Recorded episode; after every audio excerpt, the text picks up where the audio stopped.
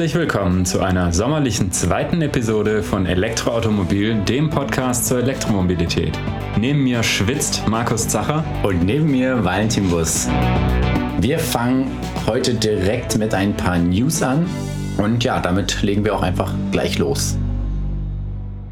Und zwar hat Hyundai eine Submarke für Elektrofahrzeuge angekündigt und der Name ist Vielleicht etwas überraschend, aber trotzdem nicht neu oder unbekannt. Ionic.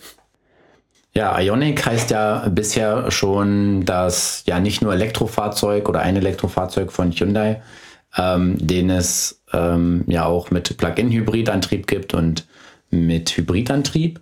Aber ja, die Marke Ionic hat im Prinzip damit jetzt nicht, nicht direkt was zu tun, sondern es ist wirklich eine neue neues Label, vielleicht so ein bisschen zu vergleichen mit dem e-tron-Label von Audi oder EQ von mhm. Mercedes. Mhm. Geht so in diese Richtung, unter dem neue, ja, reine Elektroautos produziert und verkauft werden sollen, die dann eben auch auf einer reinen E-Auto-Plattform stehen und nicht auf einer gemischten Plattform. Mhm.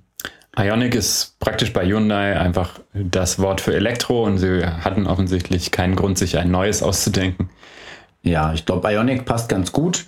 Die Plattform, auf denen die Fahrzeuge, auf der die Fahrzeuge basieren werden, ist die eGMP-Plattform und das steht für Electric Global Modular Platform.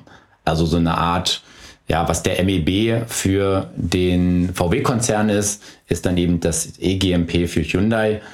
Und ich lehne mich mal ein bisschen aus dem Fenster. Da wird sicherlich auch das ein oder andere Kia-Modell ähm, drauf basieren auf dieser mhm. Plattform. Mhm. Ähm, ja, zunächst sind drei Fahrzeuge angekündigt oder drei Fahrzeuge hat Hyundai jetzt angeteasert. Zwei davon, da kennt man zumindest die Studien schon. Ähm, das erste Modell wird der Ionic 5 sein. Das ist dann ein kleines SUV oder so ein kompaktes SUV, Crossover, so in der Richtung, ähm, das sich an dem Concept Car ähm, 45 orientiert. Also der 45, das war der Name des Autos, und das wurde letztes Jahr auf der IAA gezeigt, also 2019. Mhm. Und das Design des Autos ist so ein bisschen in die Retro-Richtung, relativ kantig ja. und basiert ähm, auf dem Hyundai Pony Coupé-Konzept von 1975. Ähm, das habe ich jetzt natürlich selber nicht so gesehen, sondern aus der ähm, Mitteilung von Hyundai äh, haben sie darauf verwiesen. Ähm, und deswegen 45, weil das 45 Jahre her ist. Äh, deswegen hieß das Konzept so. Ähm, war jetzt nicht so klein, also Crossover SUV so in der Größenordnung eines EQC vielleicht. Also die Studie zumindest war nicht mhm. kleiner als ein EQC. Vielleicht wird das finale Fahrzeug, also der Ionic 5, dann etwas kleiner. Mhm. Genau, also auch mal die Empfehlung nach dem Hyundai Pony Coupé Konzept äh, zu googeln.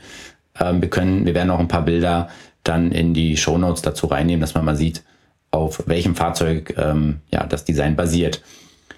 Dann soll ein Jahr später, also 2022, eine Limousine oder Hyundai nennt sie Sportlimousine erscheinen.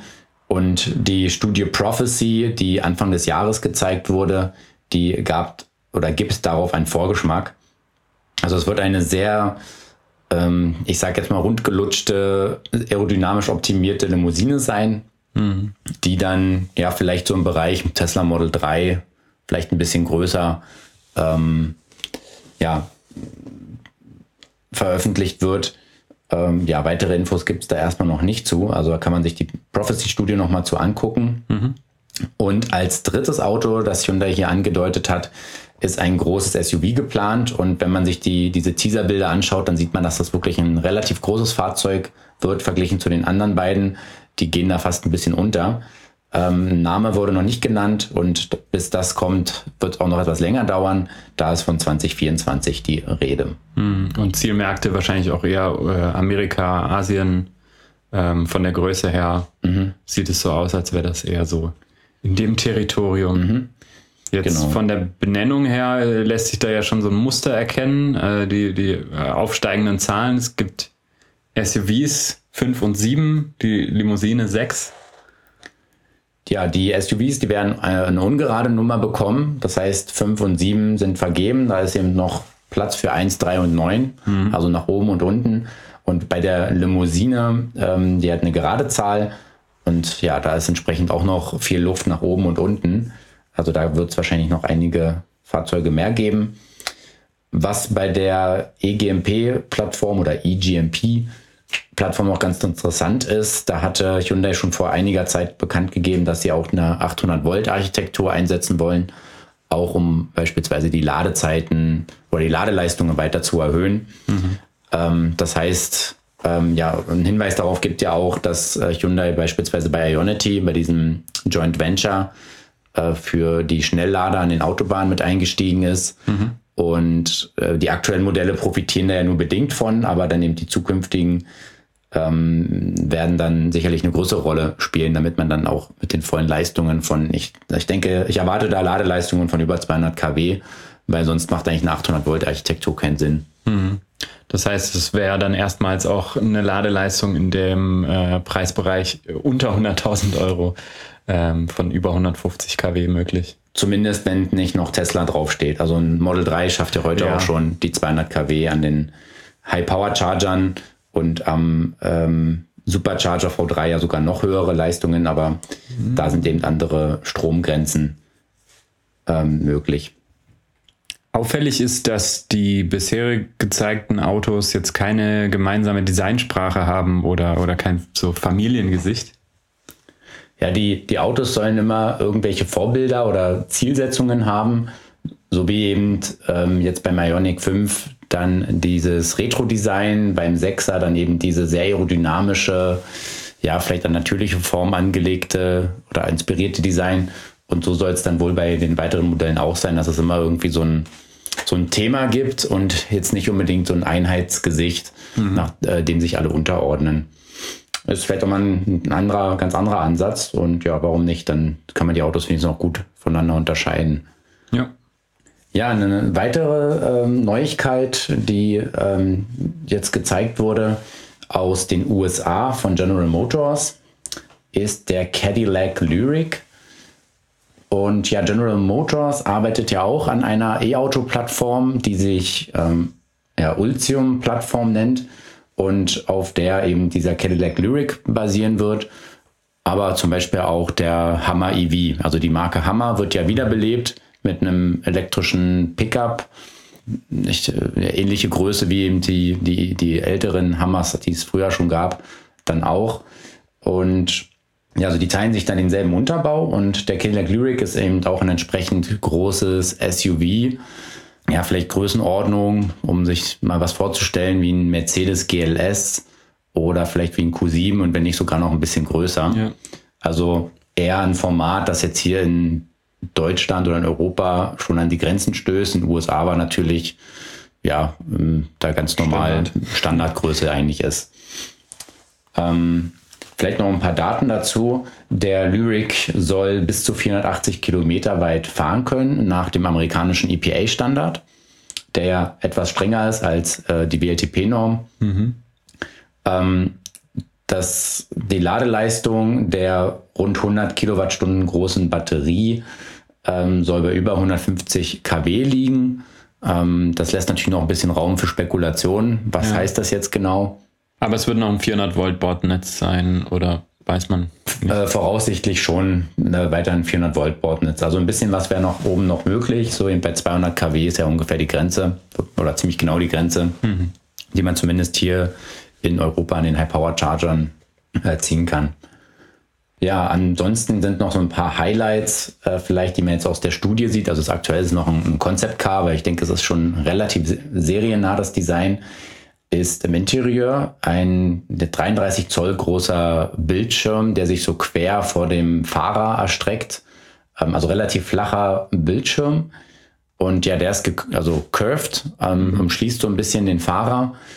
Ähm, und der soll eine extrem hohe Auflösung und auch Farbgenauigkeit haben. Also irgendwas von der Stand, äh, was, oder war die Rede von über eine Milliarde Farben, also viel, viel mehr, als das menschliche Auge überhaupt unterscheiden kann. Mhm. Ähm, aber das kennt man ja auch vom Computerbildschirm. Die können ja auch schon mehr Farben darstellen, als der Mensch sehen kann. Außerdem wird letztendlich ja wahrscheinlich dann im Serienfahrzeug ähnlich sein wie das Display, was jetzt im Cadillac Escalade zum Beispiel auch zu sehen ist. Ja, wo, wobei sicherlich so ein Curved-Display nicht, nicht unwahrscheinlich ist, dass man Ja, das ist auch so, äh, hm. ein wenig curved. Ah, okay, ich, okay. Escalade, aber es ist mhm. noch so ein bisschen zusammengestückelt aus einzelnen Panels, mhm. weil es, glaube ich, in der Größe kein zusammenhängendes Panel gibt, mhm. zumindest nicht automotive-tauglich. Wobei ja Tesla auch gezeigt hat, dass man durchaus auch nicht automotive-taugliche ähm, oder automotive-qualifizierte Displays in ein Auto einbauen kann. Zumindest die vielleicht anfangs noch nicht so qualifiziert sind. Wer weiß, äh, inzwischen sind es möglicherweise ja auch. Mhm. Ja, äh, der Cadillac soll außerdem so eine Art äh, Autopiloten bekommen, den nennt Cadillac Super Cruise. Und dafür soll es schon über 200.000 Meilen Straßen geben, auf denen dieser Modus funktionieren soll.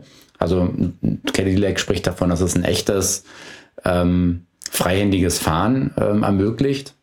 Mhm. Ähm, natürlich immer mit der Fußnote, man muss trotzdem aufpassen und jederzeit bereit sein, um einzugreifen und so weiter. Das heißt Aber, SAE Level 3, äh, wenn man das in autonomes Fahren. Levels ausdrücken will. Genau, und ja, 200.000 Meilen sind ja so 320.000 Kilometer Straßen. Ähm, wahrscheinlich nur in den USA zunächst und Natürlich gilt eh bei dem Auto, ist die Frage, ob der überhaupt jemals nach Europa kommt. Cadillac spielt jetzt nicht so die große Rolle des Autos für den europäischen Markt. Eigentlich auch ein bisschen zu groß. Ja, da wird der Fokus sicherlich eher auf USA und, und China sein. Ja. Vielleicht noch ganz interessant, ähm, so ein bisschen Technik im Detail zur Batterie. Ähm, der Aufbau soll wohl deutlich optimiert sein gegenüber den aktuellen Batterien. Also da gibt es ja eigentlich vor allem den Chevy Bolt mhm. ähm, mit deutlich weniger Verkabelungsaufwand. Ich denke, der wird auch dadurch günstiger zu produzieren sein. Das war sicherlich ein Ziel dieser Ultium-Plattform. Als Zellchemie wird NMCA eingesetzt. Ähm, wir hatten jetzt in der Elektroautomobil Ausgabe 4 ähm, kleinen Artikel drinne zur Zellchemie, wo es auch darum ging, um Kobalt zu reduzieren und sozusagen, sozusagen bei diesem Standardmix NMC ähm, fügt jetzt der ein oder andere Hersteller auch ein bisschen Aluminium hinzu, um eben auch nochmal den Kobaltanteil weiter zu verringern. Also es ist dann Nickel, Mangan, Kobalt, Aluminiumoxid.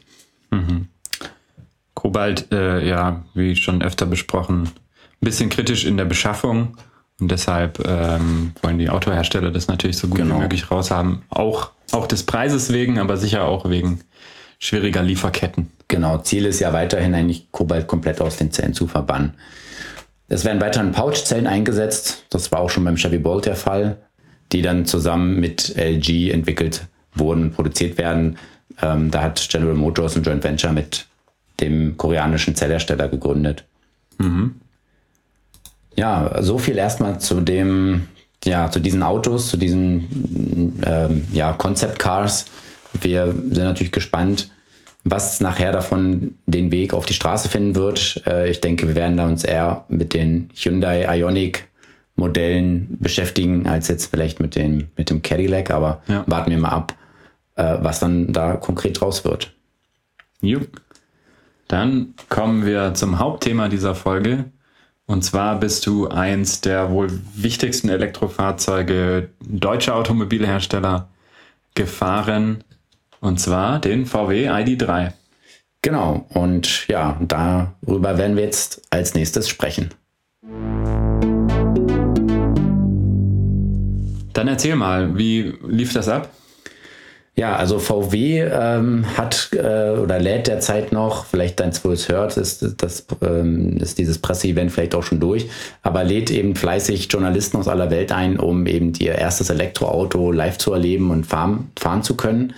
Ähm, das fand in, ja, zwischen Hannover und Wolfsburg statt. Also Startpunkt war Hannover, man ist dann nach Wolfsburg gefahren und dann wieder zurück nach Hannover, ähm, um eben ihr erstes Elektroauto zu präsentieren und ihr erstes Purpose Ja, ihr erstes Purpose BEV oder ihr erstes e- Elektroauto auf Basis des MIBs, also des mhm. modularen Elektrifizierungsbaukastens, ähm, bekannt zu machen und eben die Eindrücke zu sammeln. Jetzt haben natürlich auch alle wirklich lange drauf gewartet auf dieses Auto. VW hat ja nun auch relativ früh gezeigt und es, er betritt natürlich auch ein großes Erbe, weil er ist so ein bisschen der Nachfolger des Golf. Also so wie der Golf äh, irgendwann den Käfer abgelöst hat, ja. ähm, soll das jetzt halt der ID3 schaffen. Mhm.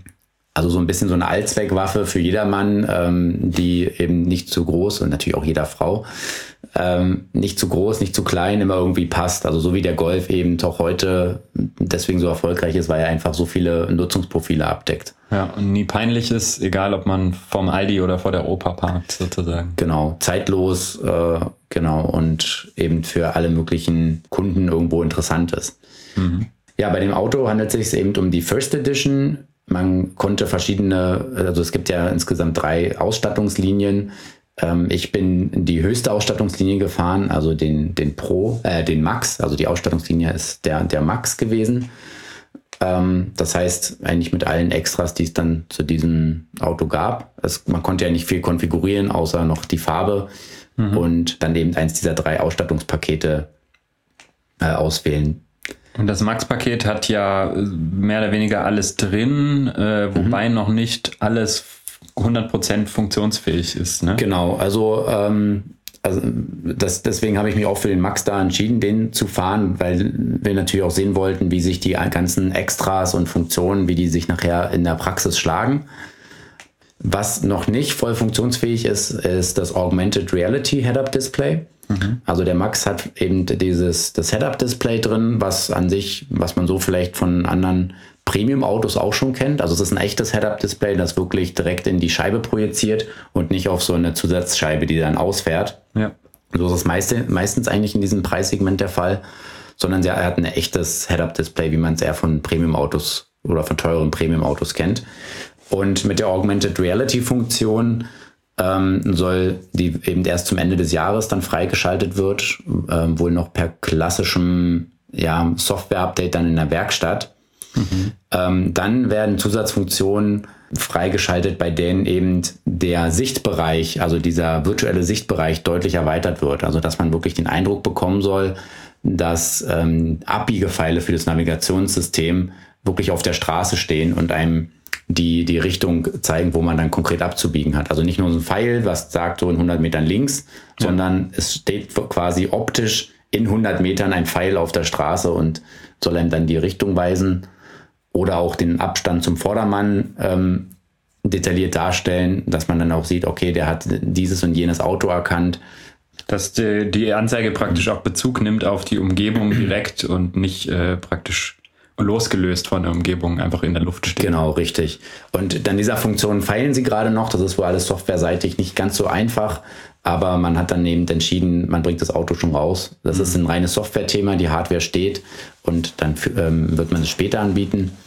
Ich denke, das ist auch gar keine schlechte Idee, weil ich glaube, die meisten Leute, die jetzt unbedingt den ID3 haben wollen, die können dann auch noch darauf warten oder warten ja, dass, das, dass diese Funktion dazukommt und dann kann man trotzdem schon mal mit dem Auto fahren. Ja, ich wage mal zu behaupten, dass VW sich das in einer Prä-Tesla-Ära noch nicht getraut mhm. hätte, mhm. sowas zu machen. Ja. Aber nachdem das ähm, ja jetzt auch, sag ich mal, mehr oder weniger ein Vorbild ist, ähm, zu sagen, okay, äh, wir bringen ein Auto mit Potenzial raus und liefern Features dann halt mhm. äh, im laufenden Betrieb noch nach, ähm, traut sich VW das jetzt auch. Ja, das ist auch grundsätzlich die Idee auch beim ID3. Man hat ja auch eine komplett neue Softwarearchitektur aufgesetzt.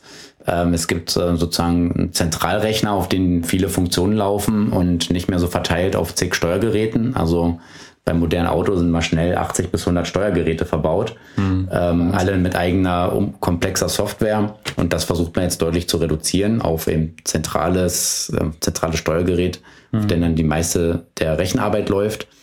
Auch und hier wieder Vorbild Tesla. Genau, das geht nämlich genau in die Richtung. Ähm, und das soll natürlich dann auch over-the-air update-fähig sein, sodass dann eben auch weitere neue Funktionen dazu kommen. Also man möchte ähm, wirklich auch wie bei Tesla kontinuierlich dann Software-Updates nachliefern, um das Auto weiter besser zu machen. Ohne dass der Kunde dafür noch extra in die Werkstatt fahren muss. Genau, und das sollte das Ziel sein. Ähm, und da sind wir natürlich gespannt, was da noch alles so kommen wird. Mhm. Ja, jetzt sind wir gleich so ein bisschen so ein Detail äh, gesprungen. Vielleicht noch mal so ein, bevor wir äh, da noch mal uns weiter mit vertiefen über die ganze auch Bedienkonzept und wie sich das ähm, alles, wie das alles so funktioniert hat. Mhm. Vielleicht erstmal auch äh, zum Auto selber. Also es ist wirklich so, man setzt sich halt rein und es ist alles relativ schnell klar, wo was ist. Also es gibt keine Rätsel auf. Also man ist sofort, irgendwie fühlt man sich wohl, man findet seine Sitzposition, es ist alles gut verstellbar. Der Max hat eben dann auch diese vielfach verstellbaren Sitze mit einer Lendenwirbelstütze. Man findet eine sehr bequeme Sitzposition. Mhm. Es gibt dann noch diesen Massagemodus, bei dem die Lendenwirbelstütze dann so ein bisschen den Rücken massiert. Mhm. Das ist ähm, ganz nett. Ähm, das ist ein, eine, ein Knopf, den man da drücken kann. Äh, braucht man vielleicht nicht, aber eben man hat diese vielfach verstellbaren Sitze da mit mhm. drin und das macht dann äh, ermöglicht wirklich eine sehr bequeme Sitzposition und lohnt sich definitiv für alle, die längere Strecken regelmäßig mit dem Auto fahren werden dass man einfach ähm, komfortabel dann von A nach B kommt. Das klingt so nach klassischen VW-Tugenden. Ja, auf jeden Fall, genau. Also es ist auch vom, wie gesagt, vom, vom Grundkonzept ähm, gibt es erstmal alles keine Rätsel auf. Auch eben das Infotainment-System. Es ist sehr, sehr intuitiv, ähm, wirkt modern. Es, was ich sehr cool fand, dass man die ein oder andere Menüstruktur so ein bisschen mal anders aufgebaut hat. Also vielleicht als Beispiel, ähm, es gibt ein Menü für die Assistenzsysteme und man kennt das eigentlich so, man hat dann irgendwie so sechs, sechs Schieberegler oder mhm. so sechs Punkte und die klickt man einzeln an und kann dann sagen, ja, ja Warnzeitpunkt früh oder spät oder äh, deaktiviert. Und ähm, also so eine, so eine einfache Liste. Ja. Im ID3 ist es jetzt so gelöst, man sieht im Prinzip einen ID3 so von schräg oben auf der Straße stehen und hat so eine, so eine virtuelle Straße ringsherum und da ist dann halt ähm, ein Verkehrsschild angezeigt und man sieht die Fahrbahnmarkierungen leuchten so ein bisschen. Also man kann dann sozusagen auf die Elemente raufdrücken, also mhm. das Verkehrsschild und dann sagen, jetzt hier meine Verkehrszeichenerkennung, wie sie reagieren soll, ob sie das Tempo automatisch übernehmen soll und solche Sachen kann man dann da einstellen. Ähm, ob er zum Beispiel, man kann auch auf den, auf den Rückspiegel dann eben ähm, den, den anwählen und ähm, Totwinkelassistent entsprechend dann auswählen. Mhm. Also so ein bisschen verspielter und bildhafter. Genau, genau. Und nicht mehr so ein klassisches Menü einfach ja. nur, was, wie man es eigentlich so von deutschen Herstellern so erkennt, dass alles mhm. sehr, sehr streng ausgelegt ist. Aber würdest du sagen, das ist dadurch einfacher oder? Ich, ähm ja, ich fand es einfacher, weil man hatte mal einen Bezug dazu. Man sieht mhm. gleich, was damit gemeint ist. Mhm. Und man hat nicht nur so einen Text. Ja. Und klar, wer, wer sich ein bisschen auskennt, der kennt diese ganzen Assistenzsysteme und weiß auch, was die machen, aber man hat eben immer noch so ein, so ein Bild vor Augen und kann sich genau vorstellen, ah ja, dazu ist das eigentlich da. Mhm. Ähm, das finde ich ganz nett gemacht und ähm, das zieht sich auch so ein bisschen durch diese Menüstruktur durch und das ist natürlich auch was, was man ja auch mit der Zeit per Update weiter optimieren, erweitern kann, wie auch immer, verbessern kann. Ähm, ja, das ist mir dann gleich aufgefallen, dass das ein sehr schönes rundes Bedienkonzept eigentlich gibt. Und es ist ja ein, Touchscreen, unter dem dann noch ein paar, ja, nicht wirklich Hardkeys sind, sondern so kapazitive Tasten. Ähm, es gibt für die Lautstärke und für die Temperaturregelung sogenannte Slider. Das ist ähm, ähnlich, wie es auch im Golf ist.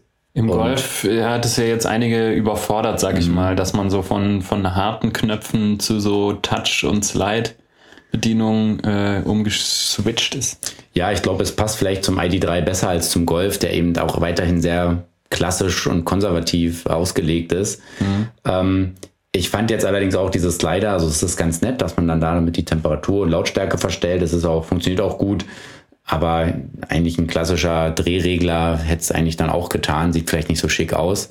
Aber es ist vielleicht, vielleicht immer noch das, das haptisch geschicktere. Ja. Ähm, und darunter gibt es dann eben noch ein paar Tasten für die Parkeinstellungen, für die Klimaanlage, für die Assistenzsysteme und den Fahrmodus. Also es ist sehr reduziert und es sind tatsächlich aber auch vier Funktionen, die man relativ häufig dann auch benutzt, da wo man schnell sagt, ah, ich will mal die Klimaanlage ein bisschen umstellen, dass das ein anderes Luftströmungsverhalten gibt. Das kann man zum Beispiel auch konfigurieren. Also es gibt auch so auch wieder bei der Klimaanlage ähm, andere Ansätze, dass ich eben nicht nur Temperatur und Lüftung einstelle, sondern ich kann sagen, ich möchte jetzt, ich habe äh, so einen kalte Füße-Modus zum Beispiel mhm. und dann heizt er halt gezielt die Füße dann ähm, oder wärmt die Füße auf. Mhm. Und da gibt es eben so vorkonfigurierte Programme, die man dann einfach anwählen kann. Und nicht, dass ich dann erstmal einstellen muss, okay, hier Lüftung auf Füße und Temperatur hoch, sondern ja. so Art Shortcuts ähm, ja, das ist ganz geschickt gemacht. Dann eben die Assistenzsysteme kann man dann auch dadurch schnell immer umstellen und dann eben die, die Farmmodi, die es äh, dann auch zur Auswahl gibt, kann man eben auch relativ schnell dann hin und her switchen. Mhm. Dann gibt es noch ein zweites Display, äh, wo, das, wo der Tacho praktisch angezeigt wird mhm. und wo dann auch ein Bedienelement dran ist, mit dem man praktisch den, den äh, Vorwärts- oder Rückwärtsgang äh, einlegt, auswählt. Das erinnert ja sehr an den BMW i3. Ja, also ich glaube auch, das war das Vorbild dafür. Also es ist so ein kleiner Bediensatellit, der vom Display weggeht und man, es ist auch wie so eine Wippe, also es ist wirklich wie beim BMW i3. Ähm, nach vorne wählt man dann D aus, beziehungsweise VW-Fahrer werden es auch aus anderen Modellen kennen. Wenn man dann nochmal nach vorne geht, dann geht man sozusagen den B-Modus, der dann mit der höheren Rekuperation dann mhm. äh, sozusagen unterwegs ist. Ähm, also das, was man vorher mit dem Schalthebel beim E-Golf gemacht hat. Mhm. Ähm, das Mittendisplay oder dieses Zentraldisplay selber ist übrigens am Lenkrad ähm, befestigt. So wenn man das Lenkrad sozusagen verstellt, dann wandert das mit. Also es wandert dann auch immer perfekt im Blickwinkel mit nach ja. oben und unten, sodass das Lenkrad nicht das Display verdeckt. Und das besteht eben aus drei Kacheln, ähm, bei denen man sich dann ähm, ja natürlich Geschwindigkeit anzeigen lassen kann, ähm, Navigationsdaten, Abstand zum Vordermann, also dieses kleine Assistenzmenü. Mhm. Und äh, da kann man dann eben mit den Lenkradtasten dann zwischen diesen drei Kacheln immer so hin und her äh, switchen, mhm. äh, was man sich dann da reinholt, was man primär sehen möchte. Ja. Sonderlich groß ist das Display aber nicht. Hattest du das jetzt als ausreichend empfunden oder als hochwertig? Oder? Mm, ja, es ist gut aufgelöst, hat auch, also es ist auch sehr gut abzulesen.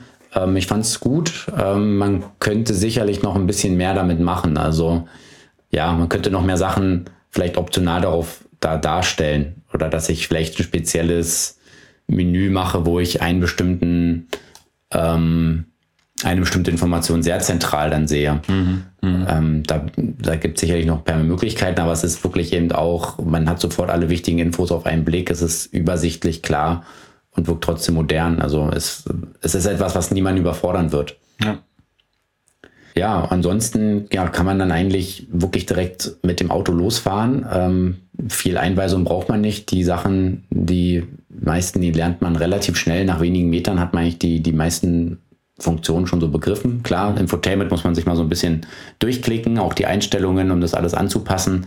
Aber man kann eigentlich sofort losfahren. Die Sprachbedienung funktioniert auch sehr gut. Man kann dann schnell das Ziel auch per Sprache einfach ein, also ansagen. Das ist aber auch so, wie man es von anderen Fahrzeugen jetzt kennt. Ja. Ähm, sowas wie mir ist kalt, mir ist warm, erkennt er halt auch. Mhm. Wenn man fragt, erzähl mir einen Witz, dann erzählt, er, erzählt sie auch einen Witz, zweimal den gleichen, aber immerhin. Kann man mal ausprobieren. Du darfst ihn jetzt nicht verraten. Nein, die verrate ich jetzt nicht. Das, das, das darf jeder dann gerne mal ausprobieren. Vielleicht kommen ja auch mit der Zeit noch ein paar dazu. Bestimmt, per Over-the-Air-Software-Update. Genau, das wird dann das erste wichtig äh, große Update, dass da das Witzportfolio erweitert wird. Ja, also das, ähm, man setzt sich wirklich rein, kann losfahren. Das ist alles überhaupt kein Thema. Und was auch dann sofort auffällt, ist eben, ähm, ja, der ID3, der fährt sich natürlich, fährt sich sehr angenehm.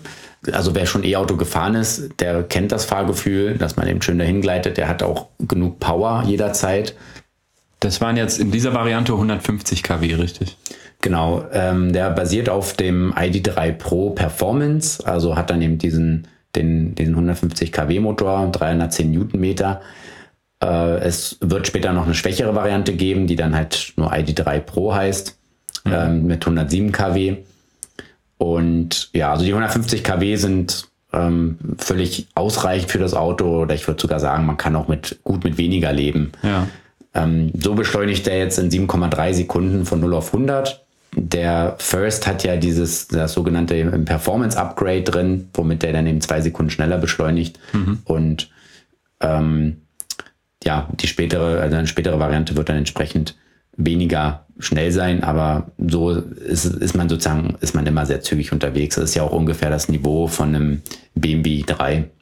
Und das Performance äh, kann man sich später auch noch dazu buchen. Ja, genau. Es ist eben sozusagen ein, ein ähm, ein Upgrade, was eben jetzt der First bekommt, beziehungsweise auch die Varianten, die jetzt äh, schon zusätzlich noch verfügbar sind vom ID3. Aber es ja. wird eben später auch eine schwächere Variante geben, ohne diesen Performance-Upgrade. Ja. Ja, also damit ist man auf jeden Fall gut, motor, äh, gut motorisiert.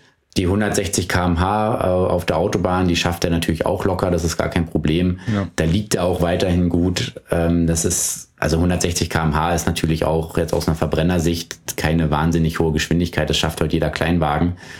Aber ähm, ja, so, ja, aber alles so größer Polo mit irgendwie äh, ein paar PS schafft es eigentlich problemlos.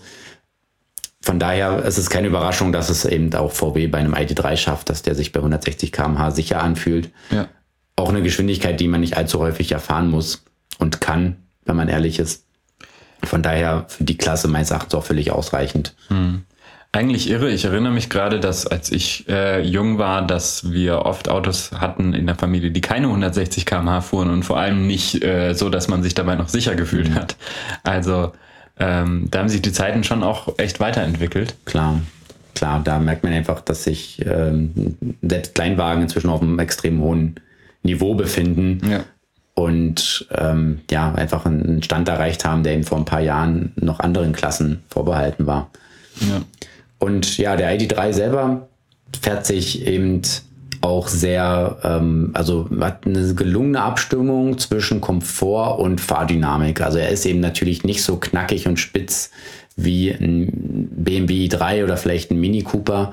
Mhm. Ähm, aber er ist trotzdem liegt halt trotzdem sportlich genug auf der Straße. Man hat ein gutes, eine gute Rückmeldung.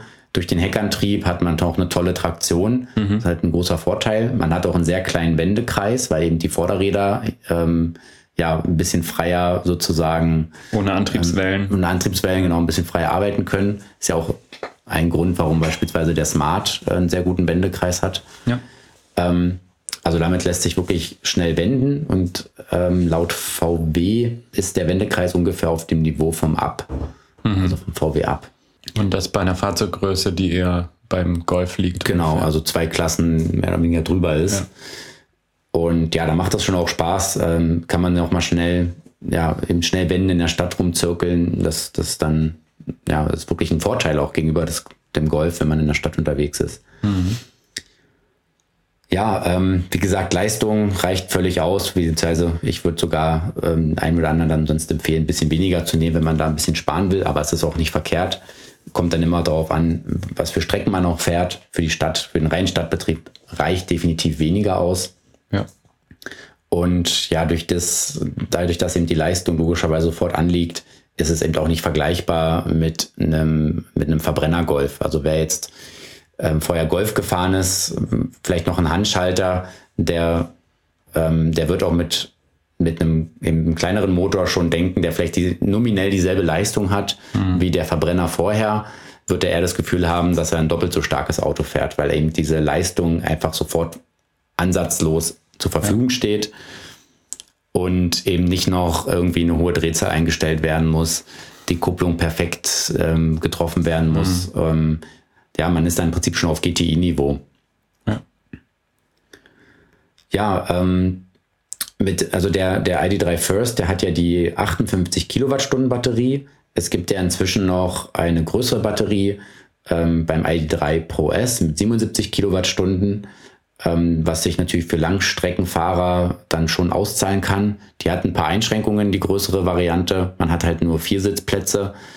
Es gibt diese optionale Anhängerkupplung für Fahrräder nicht. Mhm. Auf die muss man verzichten. Also der ist anscheinend ja etwas zu schwer geworden. Und gut, wer mit vier Sitzplätzen auskommt, der findet da natürlich ein sehr reichweitenstarkes Modell. Ähm, wenn man jetzt mal ein bisschen zurückdenkt, 77 Kilowattstunden vor ein paar Jahren war das ein Tesla Model S ja. 75, da war das ähm, in einer Luxus- oder einer großen Limousine drin. Das hat man heute ja. jetzt in einem Kompaktwagen. Und 77 Kilowattstunden eben nutzbar, sind 82 Kilowattstunden ja brutto. Mhm. Also schon eine enorm großes, ähm, große Batterie für so ein kleines Auto. Ähm, man hatte auch die Gelegenheit, sich eben die Technik genau anzugucken. Und in dem, ja, VW hat da extra so ein Pavillon aufgebaut, wie so einen mhm. großen Messestand eigentlich. Ähm, da gab es eben auch ein Batteriemodell, allerdings jetzt von dem First, also von der kleineren Batterie. Und die ist ja entsprechend so modular aufgebaut, dass man eben verschiedene Größen konfigurieren kann. Und es gibt im Prinzip zwei Batterie, ähm, ja, ich sag mal, Batteriegehäuse-Varianten. Mhm. Und bei der kleineren Gehäusevariante gibt es sozusagen zehn Slots, also man kann sich das wie so eine Schokoladentafel vorstellen. Und in neun dieser Slots sind Zellmodule drin, die den Platz da komplett einnehmen. Und im zehnten Slot befindet sich das BMS und die ganze Elektrik, die in so eine Batterie gehört. Batteriemanagementsystem und Co. Genau, Batteriemanagementsystem, äh, Anschluss ähm, zum Fahrzeug und sowas alles. Mhm. Das hat man dann da untergebracht. Und der Pro S mit der großen Batterie, der hat sozusagen nochmal ein verlängertes Batteriegehäuse mit zwölf Slots und zusätzlich nochmal hinten einem, ja, so einem längeren Schlitz, in dem dann eben das BMS und die ganze Elektrik untergebracht ist. Das heißt, es sind zwölf von zwölf mit Batteriemodulen belegt. Genau. Dadurch hat eben auch die kleinere Batterie noch so eine Art zusätzliche Tragstruktur äh, hinten dran, um eben diesen fehlenden Platz ja, oder dieses fehlende, dieses fehlende Stabilitätselement genau auszugleichen. Und ja, das ist gut. VW wird sich das durchgerechnet haben, dass sich das lohnt, da eine extra Variante zu machen. Wahrscheinlich, weil man eben auch erwartet, dass eben diese kleinere Batterie den Löwenteil abdecken wird. Ja. Ähm, dass man es dafür nutzt. Aber klar, die größere Batterievariante wird ja auch in anderen Fahrzeugen dann eine größere Rolle spielen ähm, wie den ID4. Also das SUV wird sicherlich mhm. mehr, also häufiger mit der größeren Batterie bestellt werden. Ja, da bin ich wirklich mal gespannt, wie dann die Bestellanteile wirklich sind. Aktuell scheint es mir ja schon so zu sein, dass die Leute lieber auf Nummer sicher gehen und lieber äh, die größere Batterie nehmen, wenn sie die Wahl haben. Aber gerade wenn die mittlere Batterie schon 58 Kilowattstunden bietet, mhm. wird das für die meisten Leute ausreichen und ähm, da wird sich dann vielleicht nach und nach auch der Effekt einstellen, dass man merkt, dass man gar nicht so viel braucht, wie man denkt, dass man braucht und äh, dass man dann doch bereit ist, äh, da ein bisschen kürzer zu treten, weil man ja auch wirklich Geld spart. Genau, das ist ja auch eine Geldsache. Und ähm, auch hat eben auch die größere Batterie ja jetzt hier ein paar praktische Nachteile. Mhm. Laut VW liegt die Reichweite ja nach WLTP bei bis zu 426 Kilometern. Ähm, für die 58 Kilowattstunden Batterie? Genau, für die 58 Kilowattstunden Batterie. Die große hat dann eben 549 Kilometer nach WLTP. Hm. Ähm, jetzt zumindest für die kleinere oder für diese mittlere Batterievariante, die der First hat, sind die 426 Kilometer auch nicht unrealistisch.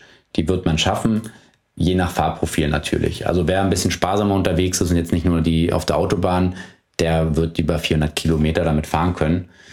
Ähm, natürlich, wer Autobahn, wer auf der Autobahn unterwegs ist und ähm, natürlich auch im Winter wird die Reichweite sinken.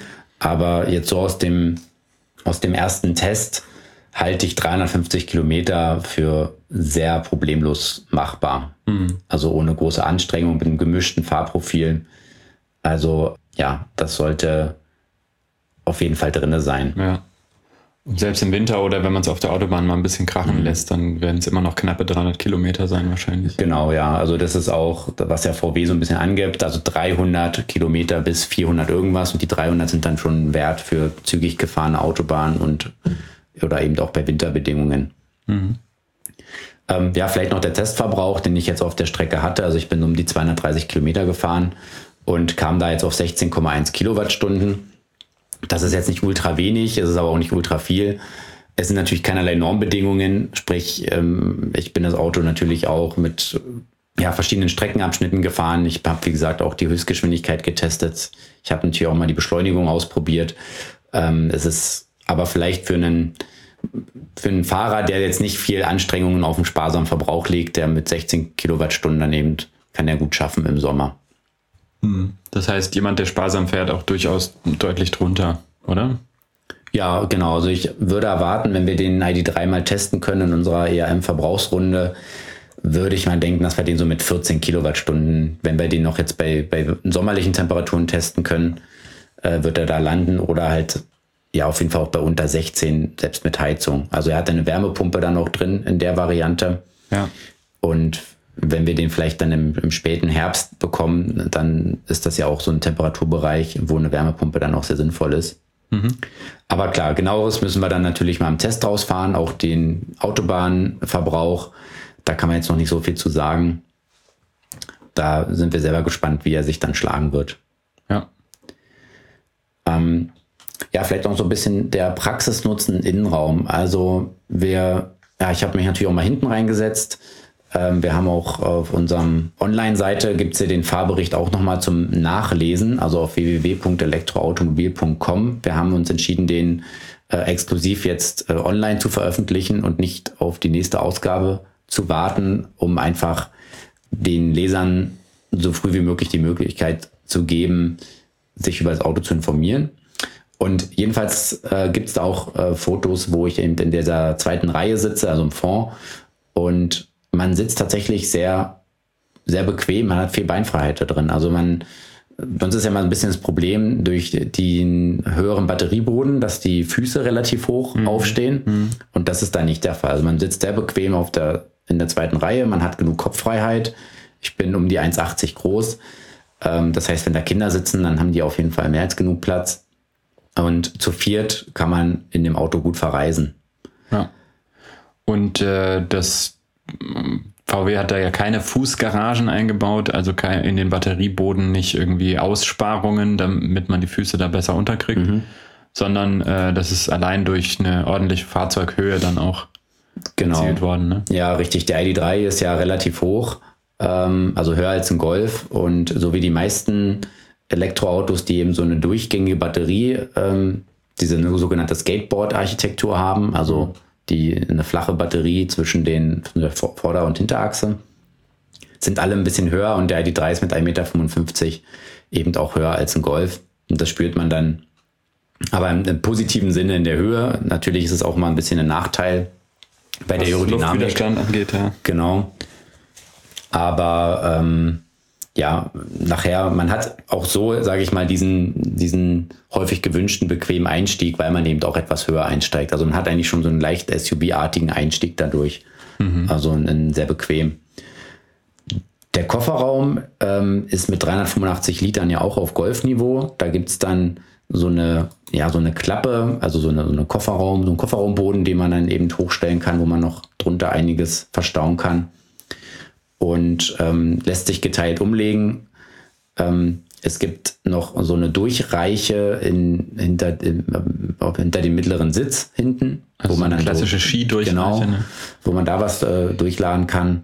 Ja, so ist gut nutzbar und wie, also wer mit dem Golf bisher zurechtgekommen ist, was das, Platz, das Platzangebot angeht, der wird mit dem ID3 genauso zurechtkommen. Mhm. Wer natürlich sagt, nee, ich brauche ein Passat oder ähnliches, der muss eben noch ähm, ein bisschen warten, bis es dann da den Space Vision geben wird auf der NWB-Basis. Mhm. Wie ist von der Materialität, da ähm, ist ja der Vergleich zum Golf jetzt nicht unbedingt zugunsten des ID3. Ja, das ist ja schon häufig kritisiert worden und das ist eigentlich auch mit der Hauptkritikpunkt, ähm, den ich jetzt bei dem Auto hier habe, dass, dass man, dass der Innenraum schon etwas billiger wirkt. Ähm, einer unserer ähm, Leser hat gesagt, er erinnert ihn ein bisschen an die Renault Zoe, ähm, aber vielleicht sogar ein bisschen an die Zoe vor, vor Facelift. Ja. Ähm, ganz so hart würde ich es jetzt nicht sagen, aber es ist natürlich nicht das Niveau, was man sonst von VW kennt. Also ein Golf ist deutlich edler. Ähm, ich fahre gerade den Skoda Citigo als Testwagen. Der ist natürlich noch günstiger in Innenraum gestaltet, aber ja ähm, naja, in manchen Details liegen sie gar nicht so weit auseinander, sagen wir es mal so. Okay, also irgendwo zwischen, um bei VW zu bleiben, irgendwo zwischen Ab und Golf. Ja, genau. Also es ist alles in Ordnung, aber es ist eben auch nicht besonders edel und die Kunststoffe sind gerade im unteren Bereich schon sehr einfach. Es ist schon, mhm. Man hat sich schon Mühe gegeben, dass alles, was man anfasst, sich auch gut anfühlt. Also das Lenkrad fühlt sich gut an. Mhm. Ähm, auch der Touchscreen, ähm, das lässt sich alles schön bedienen. Aber ja, es ist schon, man sieht schon, dass da gespart wurde. Ähm, ja, ich fände es mal so, wenn es dadurch gelingt, dass das Auto bezahlbar wird, und das ist es definitiv, und auch VW trotzdem was mit verdienen kann, also wie beide Seiten, beiden Seiten geholfen ist, dem Kunden ja. und auch, dass sich eben auch für den Hersteller lohnt, das Auto zu verkaufen, dann ist das okay. Aber ja, ich sag mal, es ist auch nichts, was man ja nicht auch verbessern könnte. Also da, wenn man da noch mal ein bisschen ein bisschen Geld in die Hand nimmt oder vielleicht optional äh, etwas hochwertigeres Interieur anbietet, ist das sicherlich auch keine falsche, keine falsche Investition. Ja, Das wird ja dann sicher zum Beispiel bei einem ID4 ähm, schon eher der Fall sein, Ja, dass da ein das- bisschen genau. ein paar Euro mehr in, ins Interieur dann auch fließen. Genau, da darf man gespannt sein, wie es da gelöst ist. Äh, da sind dann auch schon die Margen ein bisschen größer und vielleicht ist da dann noch mal ein bisschen Geld übrig geblieben. Ja, was es auch noch ähm, hier und da nicht so richtig gut funktionierte, also da ähm, sehr stolz ist ja VW auf das sogenannte ID Light. Also das ist so eine Lichtleiste unterhalb der Frontscheibe, die einem so zusätzliche ja, Informationen geben soll, zum Beispiel beim Abbiegen oder wenn man ähm, Temperatur vom verstellt oder ähnliches. Das hat bei mir nur ein einziges Mal funktioniert und ansonsten war das Ding einfach die ganze Zeit aus. Also es ging einmal an beim, ähm, beim Navigieren, aber nicht bei jeder, es sollte eigentlich bei jedem Abbiegevorgang leuchten. Dass man auch so nochmal so ein, so ein Signal hat, Achtung, jetzt gleich musst du abbiegen. Und Ich habe mich auch mit der Entwicklerin da unterhalten, weil sie war auch überzeugt, dass das so sein muss. Und es hat bei mir definitiv nicht funktioniert. Und ich habe auch aus dem Gespräch mit einem Kollegen von einer anderen Automobilzeitschrift dann auch festgestellt, dass es bei ihm ähnlich war. Also das war anscheinend noch nicht so ganz ja, im Ziel. Ja. Und ja, auch die Sprachassistentin, ähm, so gut wie sie doch funktioniert hat, manche einfache Befehle kannte sie dann nicht. Also ich wollte mich dann zurück zum Hannoveraner äh, Flughafen navigieren lassen. Und das, das wollte sie partout nicht erkennen. Also mit dem mit Flughafen Hannover konnte sie nichts anfangen. Ähm, ich habe das dann auch noch mal in meinem BMW i3 überprüft, ob der, also ob das jetzt irgendwie einfach nur ein, vielleicht ein Ort ist, der so schwer zu detektieren ist, weil der Ja. Nicht, der liegt, der liegt direkt in Hannover, aber so wie der Flughafen München nicht direkt in München liegt und der Flughafen Stuttgart nicht direkt in Stuttgart, liegt der halt ein bisschen außerhalb. Aber trotzdem erkennt er das normalerweise. Also kurz gesagt, im i3 hat es funktioniert und jetzt hier im ID3 wollte er das überhaupt nicht erkennen. Da musste man es eben händisch eingeben. Aber das ist auch was, ähm, was man ja leicht lösen kann. Denn die ganzen Sprachbefehle, die gehen ja alle über einen externen Server. Also die werden ja sozusagen immer ähm, über eine LTE-Verbindung dann an den Server geschickt. Da werden die Befehle verarbeitet und dann kommt sozusagen die Antwort zurück, wenn man diese Rechenpower gar nicht auf jedes Auto einzeln packen möchte. Und dadurch hat man natürlich auch ein lernendes System und auch ein System, was man dann eben an zentraler Stelle verbessern kann. Und so funktionieren eigentlich alle modernen Sprachassistenten, dass die alle erstmal den Sprachbefehl nach außen schicken. Wenn sie die Verbindung nicht haben, dann ist eben oft der Fall, dass sie dann gar nichts erkennen, weil die wirklich nur ganz äh, einfache Basics verarbeiten können. Ähm, also die brauchen immer eine Online-Verbindung, um eben, damit die Sprachassistenz vernünftig funktioniert. So funktioniert auch Google Assistant oder Alexa oder sonst was. Es geht immer alles über einen, im Prinzip über einen, über einen speziellen Server, wo die Befehle verarbeitet werden. Ja. Wobei ich meine, und da geht ein Stück weit auch der Trend hin, dass, dass gerade also die Premium-Systeme dann schon auch äh, wieder mehr Leistung on board haben, um eben eine gute Basisfunktionalität immer zur Verfügung zu stellen, nicht nur wenn Verbindung da ist. Also ich meine zumindest zum MBUX das auch äh, gelesen zu haben, dass das, der, der macht praktisch beides. Der hat eine Vor äh, im Auto Verarbeitung und eine Online-Verarbeitung.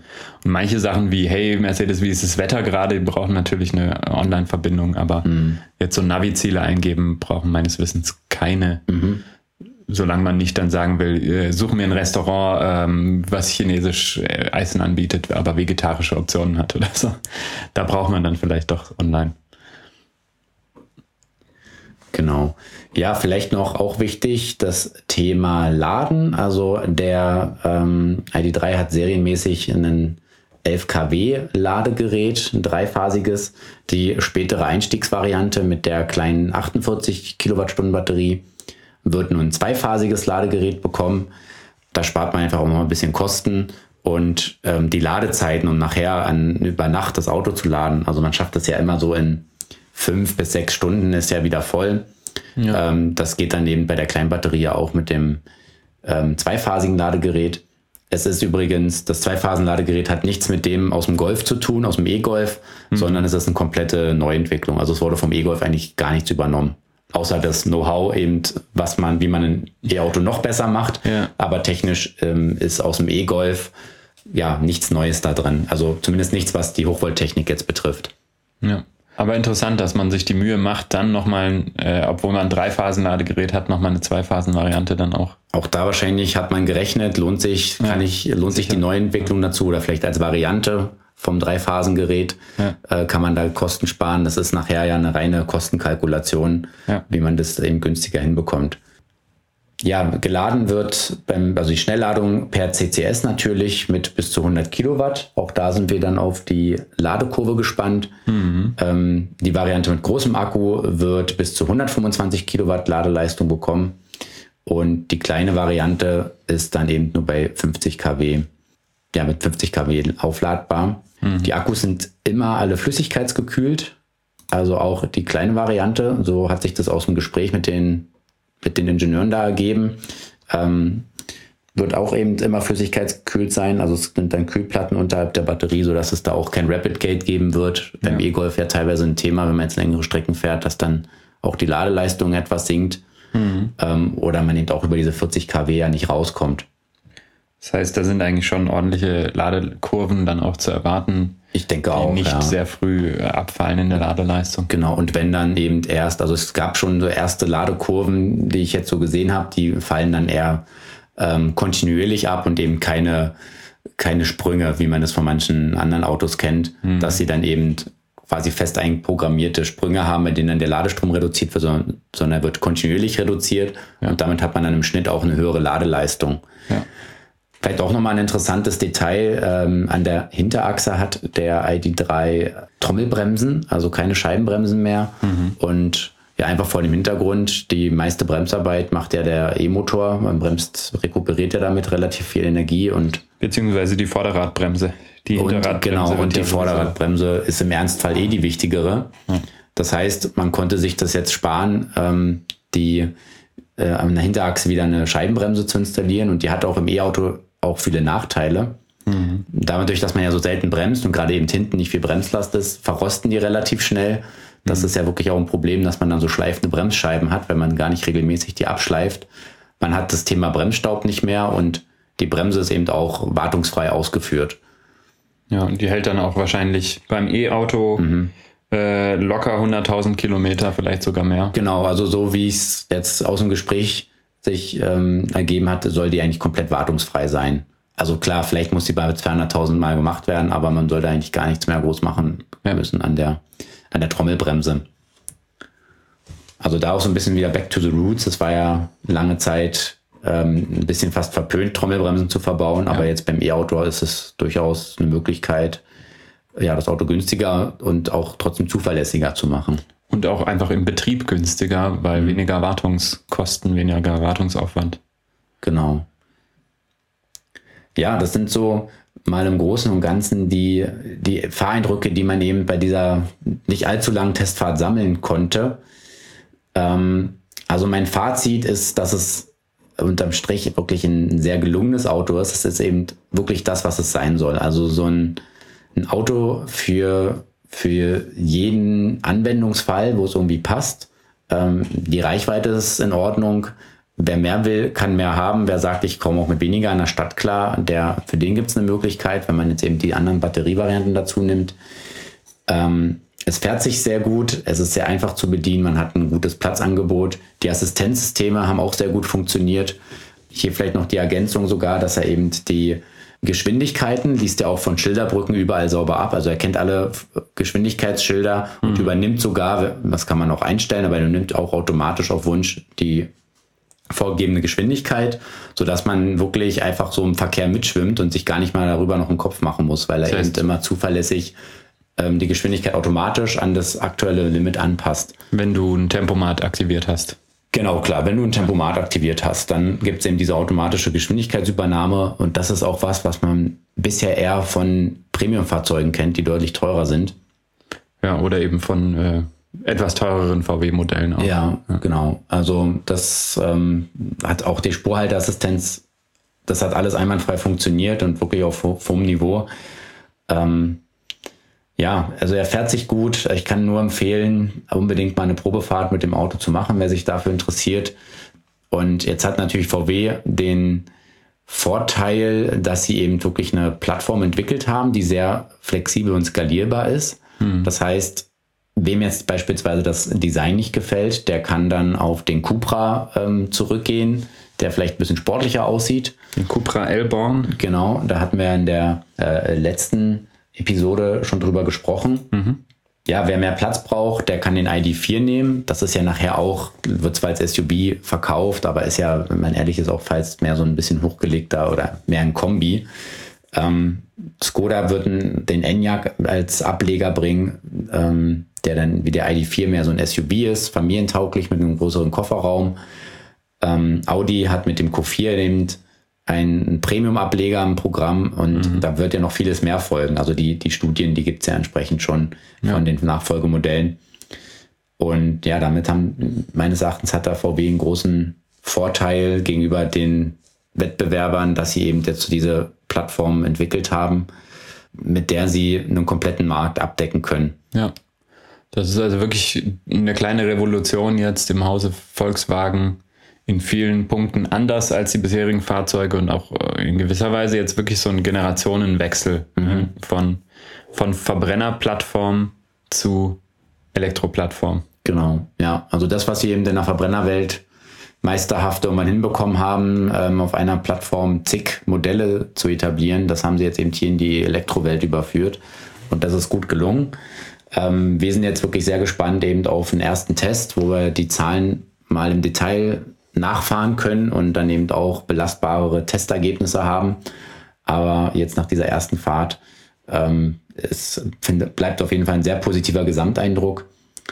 Und ähm, ja, es wird spannend, wie sich auch eben der, der Wettbewerb dagegen schlägt. Wir haben jetzt vorhin ähm, über Hyundai gesprochen mit der e-GMP-Plattform. Äh, mhm. Ähm, die wird sicherlich auch nochmal in diese Richtung gehen. Also, dass man eine spezielle E-Auto-Plattform hat, die dann auch kostenseitig optimiert ist, mit den Vorteilen, die das dann eben auch im Interieur bietet. Ja. Und man sieht, ähm, die Konkurrenz schläft nicht, ist genauso unterwegs. Und das ist aber vielleicht auch für die Kunden gut, weil dann gibt es mehr Auswahl und da findet auch jeder dann ein passendes Modell. Mhm. Ähm, ja, also von daher auf jeden Fall eine Bereicherung. Ähm, vielleicht noch ein ein, äh, ein Satz zum Preis. Also jetzt der ID3 First, ähm, den gibt es ab 9, rund 39.000 Euro. Ähm, in Summe sind jetzt gerade noch äh, sieben weitere Varianten konfigurierbar, ähm, die jetzt nicht mehr der First sind, sondern die sind sozusagen so vor, vorkonfiguriert in verschiedenen Ausstattungsstufen. Und ähm, ja, man kommt eben mit der Prämie, die derzeit noch gilt, auf unter 30.000 Euro beim Einstiegspreis. Mhm. Das heißt, wenn man sich jetzt entscheidet, gibt es die First Edition nicht mehr. Die war für die Vorbesteller reserviert. Genau. Aber ähm, man hat die Möglichkeit, jetzt auch als Nicht-Vorreservierer ein Auto zu bestellen. Wie mhm. lange muss man dann noch warten, bis man sein Auto kriegt? Ja, die, ähm, die Lieferzeiten also es ist jetzt so geplant, dass ähm, den, bei den ersten Händlern stehen die ersten ID3 schon rum. Habe ich erst kürzlich habe ich einen beim Händler stehen sehen mhm. und so im September sollen die ersten Kunden ihr Auto erhalten mhm. und dann wird es im Prinzip sukzessive abgearbeitet. Also wer jetzt bestellt, der wird noch dieses Jahr dein, dein Auto bekommen. Und ähm, ja, die Vorbesteller, die sich jetzt nicht für den First entschieden haben, ähm, die, da gibt es diese sogenannte Fastlane, die haben sozusagen ein Vorzugsrecht auf diese vorkonfigurierten Varianten. Gut, damit haben wir den ID3 mal grob angerissen. Das Auto ist natürlich facettenreich und wer sich noch mehr im Detail interessiert, kann das ja nachlesen auf der Webseite von Elektroautomobil. Genau, es gibt auch einen Kaufberater in der aktuellen Ausgabe 04 zum First. Ähm, klar, der First ist jetzt so nicht mehr ähm, bestellbar in dem Sinne, aber ich denke, es lohnt sich trotzdem da mal einen Blick reinzuwerfen, wenn man sich so vielleicht die Fragen stellt, welches extra brauche ich jetzt, welche Ausstattung, auf welche Ausstattung sollte ich Wert lesen, legen. Da haben wir ein paar Tipps gesammelt ähm, für verschiedene Anwendungsprofile. Und ja, wir werden natürlich weiter über den ID3 berichten. Wie gesagt, Testfahrzeug ist angefragt und wir sind selber schon gespannt, den Wagen dann mal im Detail über einen längeren Zeitraum ja, untersuchen und testen zu können. Ja. Und das war's auch schon wieder mit Elektroautomobil, dem Podcast zur Elektromobilität. Wir hoffen, es hat euch gefallen und ihr hattet eine gute Zeit beim Zuhören. Ja, wir freuen uns, wenn ihr uns abonniert und uns gerne auch über Social Media, Twitter, Facebook, Instagram folgt und uns gerne auch kontaktiert. Und ja, freuen uns natürlich, wenn ihr nächstes Mal wieder einschaltet bei Elektroautomobil, dem Podcast zur Elektromobilität. Das war euer Markus Zacher und euer Valentin Bus.